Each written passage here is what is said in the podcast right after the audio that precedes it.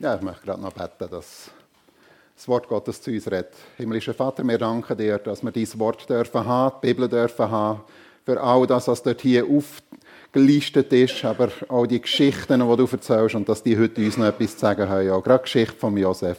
Danke, dass du zu uns reden Amen. Ich werde jetzt auf Schriftdeutsch weiterfahren, da wir Gäste haben, die besser Schriftdeutsch verstehen und ich versuche das, äh, dass das einigermaßen gut klingt. ja, wir sind ja mitten in der Reihe über äh, Josef aus dem Alten Testament, diese hochspannende Geschichte eigentlich, ich könnte fast sagen, oder nicht nur fast, das ist meine Lieblingsgeschichte.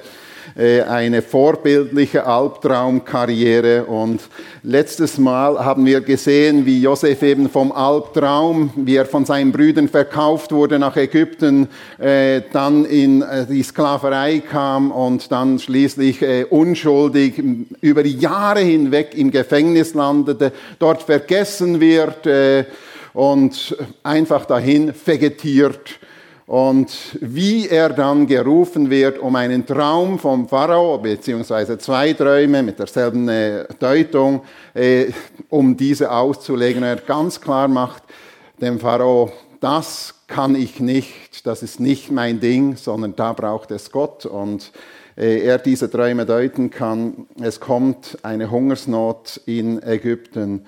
Und als der Pharao diese Deutung bekommt, er, ernennt er ihn zum zweithöchsten Mann in äh, Ägypten.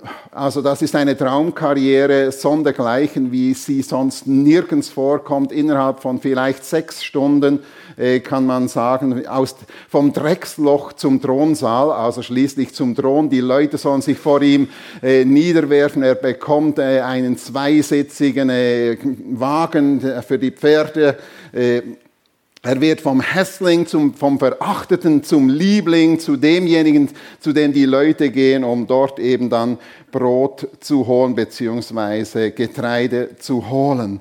Vom Todgeweihten zum Lebenserhalter und damit natürlich auch ein Bild für Jesus Christus. Und dann haben wir die schönen Merkmale von diesem Emporkömmling gesehen, dass er sich eben nicht als erstes zum Ziel gesetzt hat, so jetzt kann ich mich, endlich habe ich diese Machtposition, jetzt kann ich mich rächen an der Frau Potiphars und an meinen Brüdern, ich zitiere dich, äh, die hierher. Nein, wir sehen dann eben genau das, was Christian gesagt hat, äh, bei den Namen äh, von seinen Kindern, wie er mit Misshandlung, mit Verletzung, mit einer Vergangenheit von Heimtücke und Verleumdung äh, umgeht, dass ihn das nicht aufgefressen hat.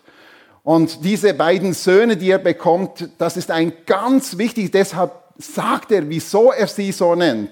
Manasse, der Erste, der Erstgeborene, er sagt, warum nenne ich ihn vergessen? Weil Gott mich, meine Vergangenheit vergessen ließ. Das heißt nicht, dass er es nicht mehr daran denken konnte dass da ein Schalter umgekippt wurde, sondern das soll mich nicht mehr gefangen nehmen. Und der zweite Sohn, der ihm geboren wurde, Ephraim, bedeutet fruchtbar. Und er macht auch hier wieder klar, weshalb fruchtbar. Denn Gott hat mich im Land des Elends fruchtbar gemacht. Und wir haben gesehen, damit haben wir dann geschlossen, diese Reihenfolge gilt auch bei uns. Zuerst Manasse und dann Ephraim. Zuerst dieses Verletztsein, diese vielleicht Heimtücke, all das zurücklassen und dann fruchtbar werden zu dürfen. Es gibt nicht eine Umkehr dieser äh, Reihenfolge. Und dann ist er fokussiert auf seine Aufgabe, mit dem von Gott geschenkten Gaben einfach Gott zu dienen.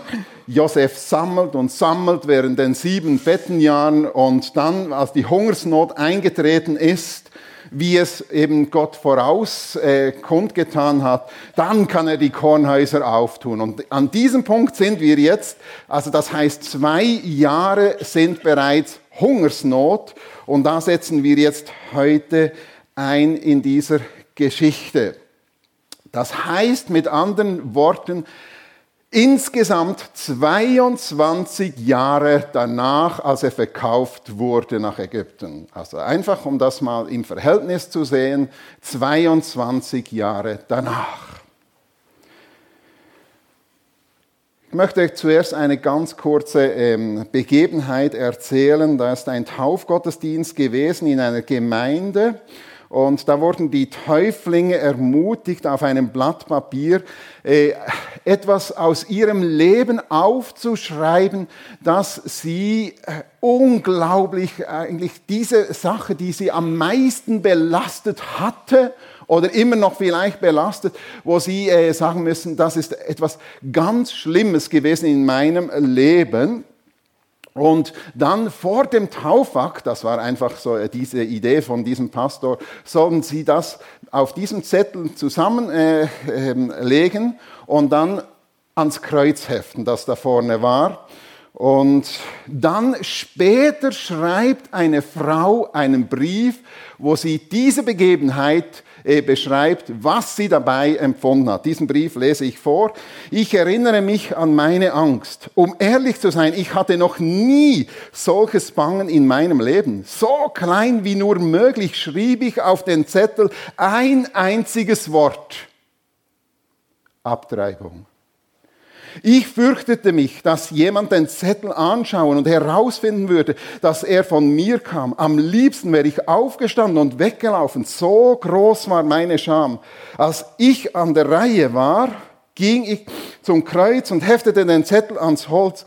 Der Pastor, der mich taufte, schaute mir in die Augen und ich dachte, er wird mit Sicherheit dieses drückende Geheimnis erkennen, das ich so lange verborgen gehalten hatte. Stattdessen Stattdessen spürte ich plötzlich, wie Gott zu mir sagt, ich liebe dich, ich habe dir vergeben. Ich spürte so viel Annahme als Sünderin. Zum ersten Mal in meinem Leben erlebte ich, was Vergebung wirklich bedeutet. Es war unbeschreiblich. Das ist Jesus Christus, von dem wir reden. Den wir als, der uns als sein Kind annimmt und dann einlädt, kommt mit allem, was euch belastet, sei es Schuld, sei es Sorgen, sei es Ängste, kommt und bringt sie mir. Ich will sie euch abnehmen. Und es gibt Dinge, die tragen wir vielleicht monatelang herum, vielleicht schon ein ganzes Jahr und vielleicht schon 22 Jahre lang, wie die Brüder von Josef.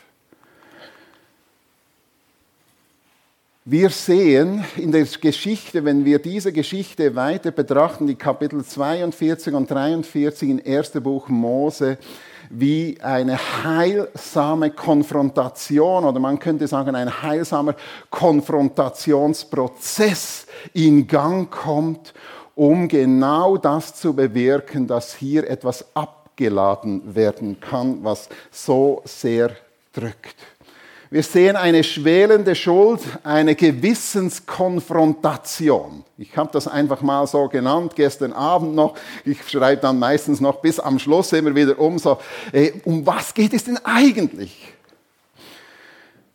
Und zwar lesen wir in dieser Geschichte, die Hungersnot war drückend im ganzen Land und ebenso in allen anderen Ländern. In, allen umliegenden Ländern, nicht nur in Ägypten, sondern überall war Hungersnot.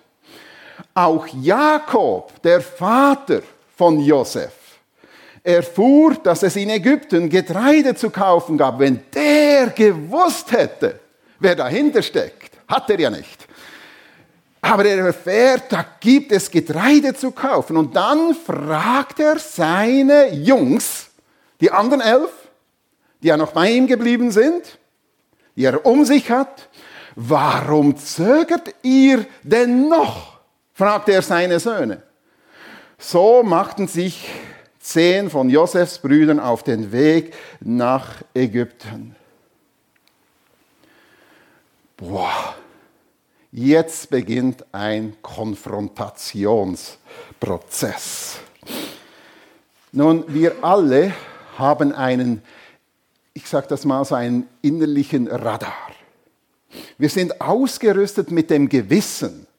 Und dieses Gewissen zeigt an, wenn wir etwas tun, was nicht richtig ist. Und das hat eine Schutzfunktion, dieses Gewissen. Und das hat nicht nur ein Christ. Das haben alle Menschen grundsätzlich. Das hat Gott in uns hineingelegt. Äh, aber es ist nicht unfehlbar, dieses Gewissen. Und man kann das auch überlisten. Es ist so wie eine Ampel. Und wir kennen diese Ampelfunktion im Straßenverkehr, dann gibt es, gibt es die grün, wenn es grün ist, dann kann man einfach rüber, oder? Dann ist das okay. Und dann kommt orange, dann solltest du aufpassen. Und dann kommt ja rot nach orange. Und ich weiß nicht, wenn ich dann sofort auf eine Ampel zufahre und dann wird es orange, was macht ihr dann? Ich habe so eine Angewohnheit, mein rechter Fuß geht dann runter und dann, bis ich einmal in ähm, Zürich, da war es dann dunkelorange und dann blitzte es und 250 Franken weg.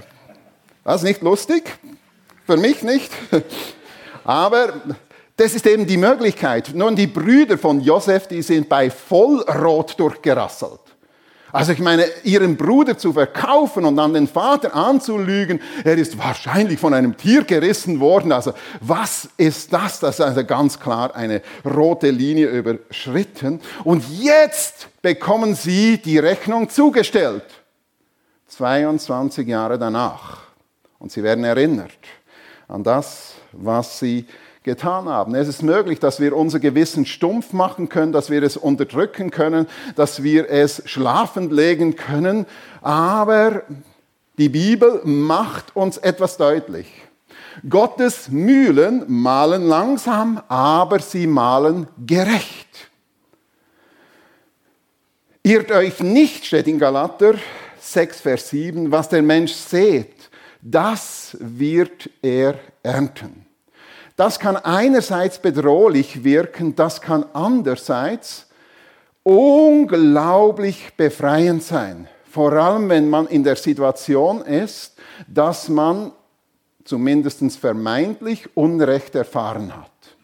In Psalm 37, da ist ein Psalmschreiber, der Unrecht erfahren hat und der schreibt, ich aber hoffe auf den Herrn oder ich, ich aber vertraue auf den Herrn und dann sagt er, was dieses Vertrauen ausmacht. Ich weiß, er wird die Gerechtigkeit heraufführen, wie die Sonne am Morgen aufgeht. Und das kannst du nicht verhindern. Wenn die Sonne am Morgen aufgeht, dann kannst du das niemals verhindern. Sie wird einfach aufgehen.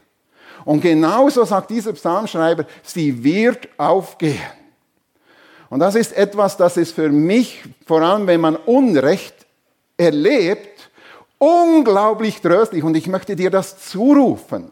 Wenn du Unrecht erlebt hast oder erlebst oder erlebt hast in deinem Leben, dann ruf dir das immer wieder in Erinnerung. Ich habe das schon so oft erlebt, dass man kann einige Dinge einfach hier nicht erklären und klären. Aber ich weiß, eines Tages kommt es ans Licht. Vielleicht hier auf der Erde noch. Aber spätestens beim Herrn. Und das wird so geschehen. Es ist nicht einfach alles gelöscht, wenn wir beim Herrn sind. Vor allem diese Dinge, die hier nicht bereinigt wurden, werden dort aufgerollt. Und es kommt ans Licht.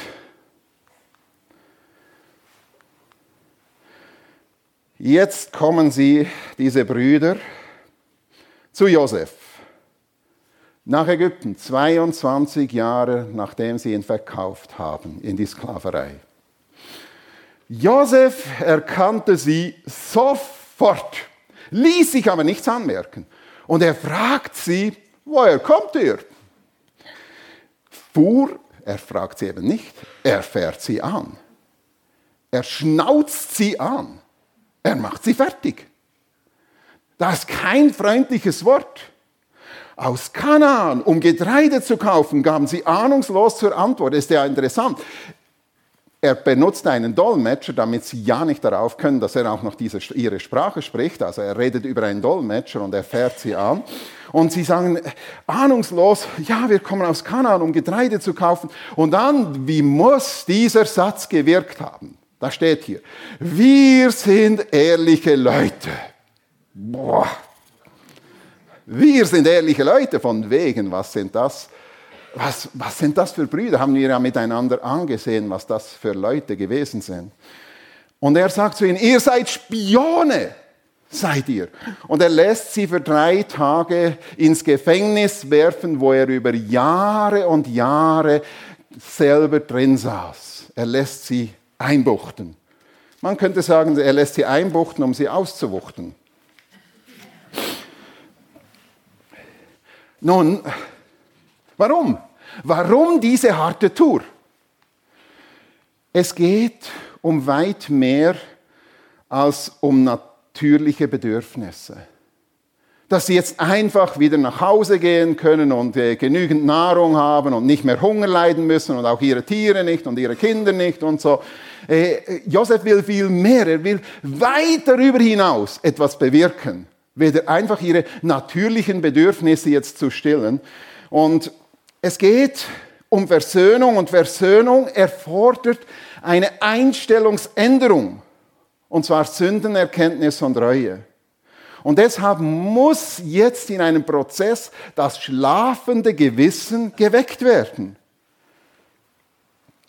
Es geht hier nicht darum, dass wir uns so vorstellen müssen, dass Josef jetzt die Hände gerieben hat und ja, jetzt, also es steht hier im Text, ihr könnt diese Geschichte, ich empfehle euch, diese Geschichte genau zu lesen, wie sie sich vor ihm niedergeworfen haben. Und da muss ja Josef es geklingelt haben, seine Träume. Aha, jetzt geht das in Erfüllung.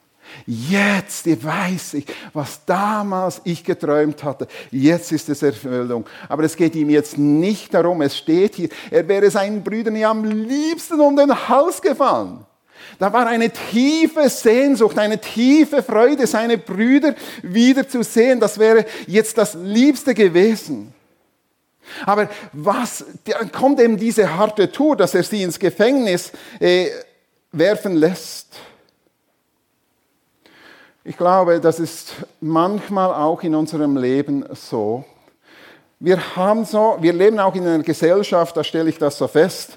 Da meinen wir, göttliche Liebe ist so weichlich sentimental wie eine Weihnachtsschnulze. Aber manchmal ist sie eben hart wie eine Krippe oder wie das Kreuz am Holz. Äh, das Holz vom Kreuz.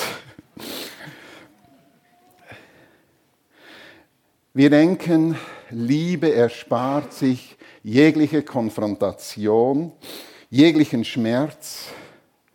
Und manchmal hat es Gott eben mit der Vergebung nicht so eilig wie wir, dass wir so schnell aufhören, ja, ist ja alles gut, ja, ist ja alles gut sondern manchmal möchte Gott auch in unserem Leben echte Sündenerkenntnis bewirken. Und ich, meine Feststellung ist, die Menschen, die wirklich zur richtigen, wie diese Frau, von der ich vorhin erzählt habe, Scham und Sündenerkenntnis erlebt, dass diejenigen, wenn sie dann durchgedrungen sind, das selber er, erfahren haben, erkannt haben und dann die Vergebung und die Gnade und die Herrlichkeit und die Gerechtigkeit Gottes erfassen können, auf jeden Fall ein Stück weit, dass das dann echte Durchbrüche gibt, eine echte Wiedergeburt bewirkt. Ich habe manchmal den Eindruck, dass wir Menschen zwar geistlich zeugen und dann bleiben die irgendwo im Geburtskanal stecken, und es bleiben sogenannte Embryo-Christen, aber sie werden nicht wirklich wiedergeboren. Und das ist dann, wenn eben nicht diese Sündenerkenntnis zur Buße, zur Reue, zum Durchbruch führt. Und genau das ist diese Tour, die diese Brüder von Josef jetzt erleben. Es geht um mehr, als dass wir sonnige, schöne Ferien haben dass wir gesund durch das Leben kommen. Es geht darum, dass wir zur echten Versöhnung mit Gott, zum Frieden mit Gott gelangen. Und das geht es Gott. um nicht weniger. Und deshalb kommt diese harte Tour und es kommt so ein langer Prozess, der zum Wendepunkt führt. Und das sind Probleme mit Potenzial. Sie sind hart, aber notwendig. Und es ist so eine Serie von Prüfungen, um das ans Licht zu bringen, was ans Licht muss. Es beginnt mit den notvollen Umständen. Die Hungersnot ist drückend, auch in Kanaan. Und das ist schon das Erste. Es geht darum, dass hier Wohlstand und Sicherheit plötzlich weg sind. Und dann wird, wird eine Erinnerung ausgelöst. In Ägypten gab es Getreide, zu kaufen. Warum zögert ihr? Das muss jetzt etwas ausgelöst haben. Sie waren noch nie dort, aber sie wissen, wir haben unseren Bruder dahin verkauft. Sie wissen ja nicht, dass er noch lebt. Nein, sie müssen sogar davon ausgehen, dass er eben nicht mehr lebt. Aber sie wissen, dorthin haben wir ihn verkauft. Das schlafende Gewissen wird spätestens jetzt so richtig wachgerüttelt. Und dann kommen sie eben an bei Josef und dann lesen wir, in diesem Gefängnis sind sie für drei Tage und dann fällt folgender Satz, das alles ist nur aufgrund dessen geschehen, was wir Josef vor langer Zeit angetan haben. Da merken wir, oh, der Prozess wirkt, die Konfrontation wirkt. Sie bringen das jetzt in Verbindung mit dem, was sie getan haben. Wir haben seine Angst gesehen, als wir in die Grube hinabgeschaut haben, als er uns um Gnade anflehte, anwinselte, hey, holt mich hier raus, aber doch nicht, um ihn nach Ägypten in die Sklaverei zu verkaufen. Aber wir haben nicht darauf gehört. Und vielleicht haben sie die anderen Gefangenen schreien gehört in diesem Gefängnis. Und das hat sie erinnert an das Schreien von Josef. Jetzt müssen wir dafür büßen. Eben, jetzt kommt Ihr Bußenzettel, der kommt nach 22 Jahren und Sie werden erinnert. Da sind wir bei Rot über die Ampel gefahren. Da haben wir was getan, was nicht in Ordnung war. Gottes Mühlen malen langsam, aber sie malen gerecht. Und dann kommt die Gottesfurcht. In der Vergangenheit war irgendwie wie Gott ausgeklammert bei den Brüdern von Josef. Ähm, und jetzt plötzlich kommt er ins Spiel. Und zwar macht es ja Josef so, er äh, gibt ihnen Getreide zum Kaufen. Äh, sagt dann, fragt sie nach ihrer Familie und ähm, habt ihr noch äh, Eltern und habt ihr noch mehr Geschwister? Wie sieht es bei euch aus? Und die müssen richtig auspacken. Die müssen alles offenlegen. Er fragt ja nach und nach, das ist so richtige Gewunderi. Und das ist schmerzhaft zu erzählen. Ja, wir hatten noch einen Bruder, das haben sie gesagt. Wir hatten noch einen Bruder, aber der gibt es nicht mehr. Mehr haben sie nicht gesagt. Ja, und da ist noch ein Jünger, der ist noch zu Hause beim Vater. Ja, und dann der Vater, der lebt noch. Und Josef will alles ganz genau wissen. Und dann lässt er sie ziehen und behält, behält Simeon bei sich, also einer dieser Brüder, und sagt, okay, ihr könnt nach Hause gehen, aber einer behalte ich als Geisel bei mir und dann könnt ihr ihn frei bekommen, wenn ihr wiederkommt mit eurem jüngsten Bruder. Aber sonst müsst ihr gar nicht mehr unter die Augen kommen. Und dann sind sie auf dem Heimweg und sie öffnen. Der erste öffnet seinen Sack mit dem äh, Getreide, das sie dort gekauft haben. Seht, was ich in meinem Sack gefunden habe, rief er. Jemand hat mein Geld zurückgelegt. Oh, Schreck, die wissen, das bedeutet nichts Gutes. Sozusagen haben sie wie das äh, Getreide jetzt kostenlos mitgenommen, also geklaut. Da stockte ihnen das Herz und sie bekamen es mit der Angst zu tun. Und dann kommt dieser Satz. Was hat uns Gott getan? Bisher war er ausgeklammert und das finde ich eben stark. Hier kommt plötzlich Gott wieder zum, oder wird wieder äh, zum Gespräch gemacht. Eine gute, eine gesunde Gottesfurcht. Ich habe dieses Wort auch schon gebraucht irgendwo und da wurde dann nach ziemlich angegriffen, also Gottesfurcht, also wir müssen doch keine Furcht haben vor Gott. Das richtig zu verstehen, zuerst kommt diese Gottesfurcht, eine gesunde Gottesfurcht. Und dann ist eben diese ganze Vergangenheitsbewältigung, sie kommen ja zurück zum Vater und dann bringen sie schon den Simeon nicht zurück. Also der alte Jakob, der hat es wirklich nicht leicht. Zuerst stirbt ihm seine Frau, die Rahel, dann bleibt er mit seinen zwölf Söhnen, die die meisten ruchlos sind, zurück. Dann verschwindet spurlos sein Lieblingssohn Josef. Dann waren es nur noch elf.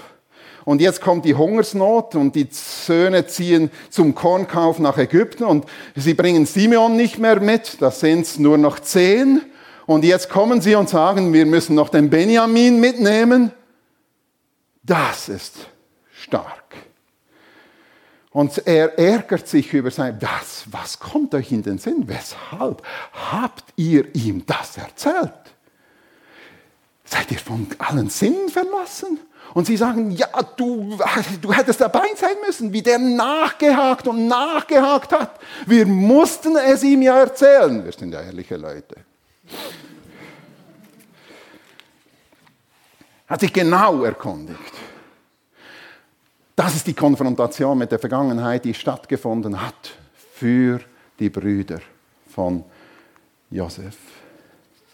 Und jetzt sehen wir eine Konfrontation, nicht für die Brüder, sondern für den alten Jakob, Vater Jakob. Er wird konfrontiert mit einer ganz speziellen Situation, Lieblingskinder. Lieblingskinder. Der Liebling Josef ist bereits weg.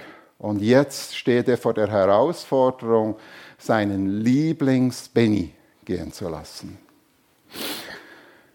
Als das Getreide das die Brüder aus Ägypten mitgebracht hatten, aufgezehrt war, sagt ihr Vater zu ihnen, geht wieder nach Ägypten und kauft uns zu essen. Das ist logisch. Judah, Judah gibt zu bedenken, der Ägypter hat ausdrücklich erklärt, kommt mir nicht unter die Augen ohne euren Bruder. Also mit anderen Worten, diese Mission ist völlig sinnlos und wir riskieren unser Leben, wenn wir ohne Benny dahin gehen.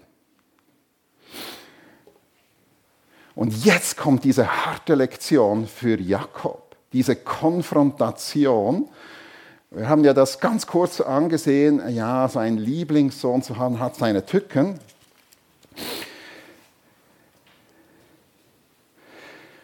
Jakob macht deutlich, wenn ihr mir den wegnimmt, dann hat mein Leben keinen Sinn mehr. Wenn ihr mir den wegnehmt, das kommt gar nicht in Frage. Nein, rief Jakob, es kommt überhaupt nicht in Frage. Da müsst ihr gar nicht darüber diskutieren mit mir sozusagen, dass Benjamin mit euch geht. Wenn ihm unterwegs etwas zustößt, der Kummer würde mich ins Grab bringen. Dann bin ich, dann hat mein Leben keinen Wert mehr. Er bestimmt, was sein Leben lebenswert macht. Und das ist eigentlich jetzt noch dieser Benny. Und er bekommt zur Antwort, wir können nur gehen und Getreide kaufen, wenn du Benjamin mit uns kommen lässt. Sonst hat unsere Reise keinen Sinn. Sie bleiben dabei. Wir gehen nicht dahin.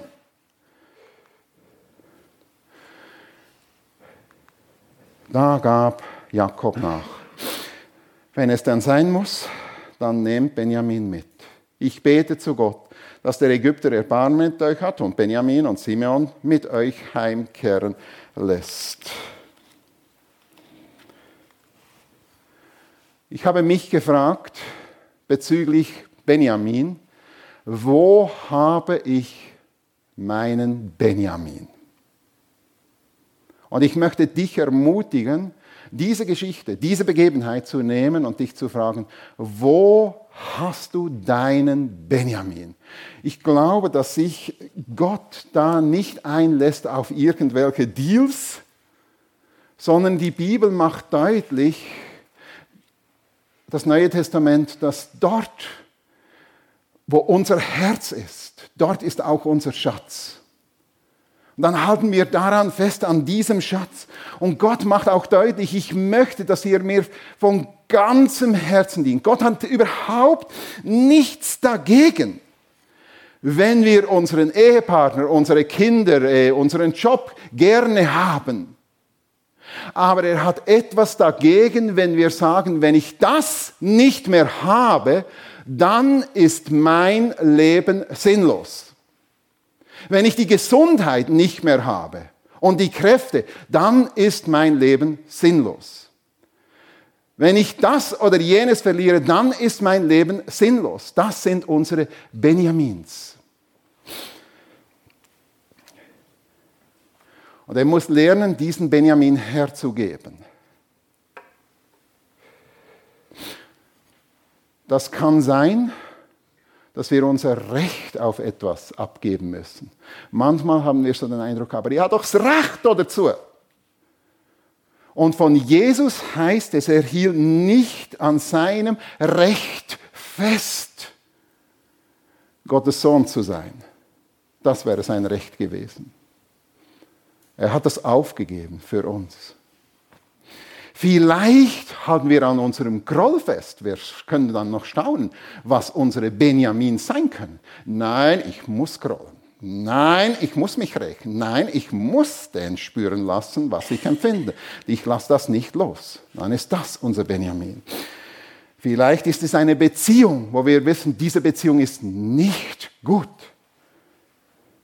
Vielleicht ist es unsere Gesundheit. Es geht ums Thema Loslassen loslassen. Vielleicht ist es Besitz, die Altersvorsorge. Vielleicht sind es Sünden, Lieblingssünden. Denkt mal darüber nach.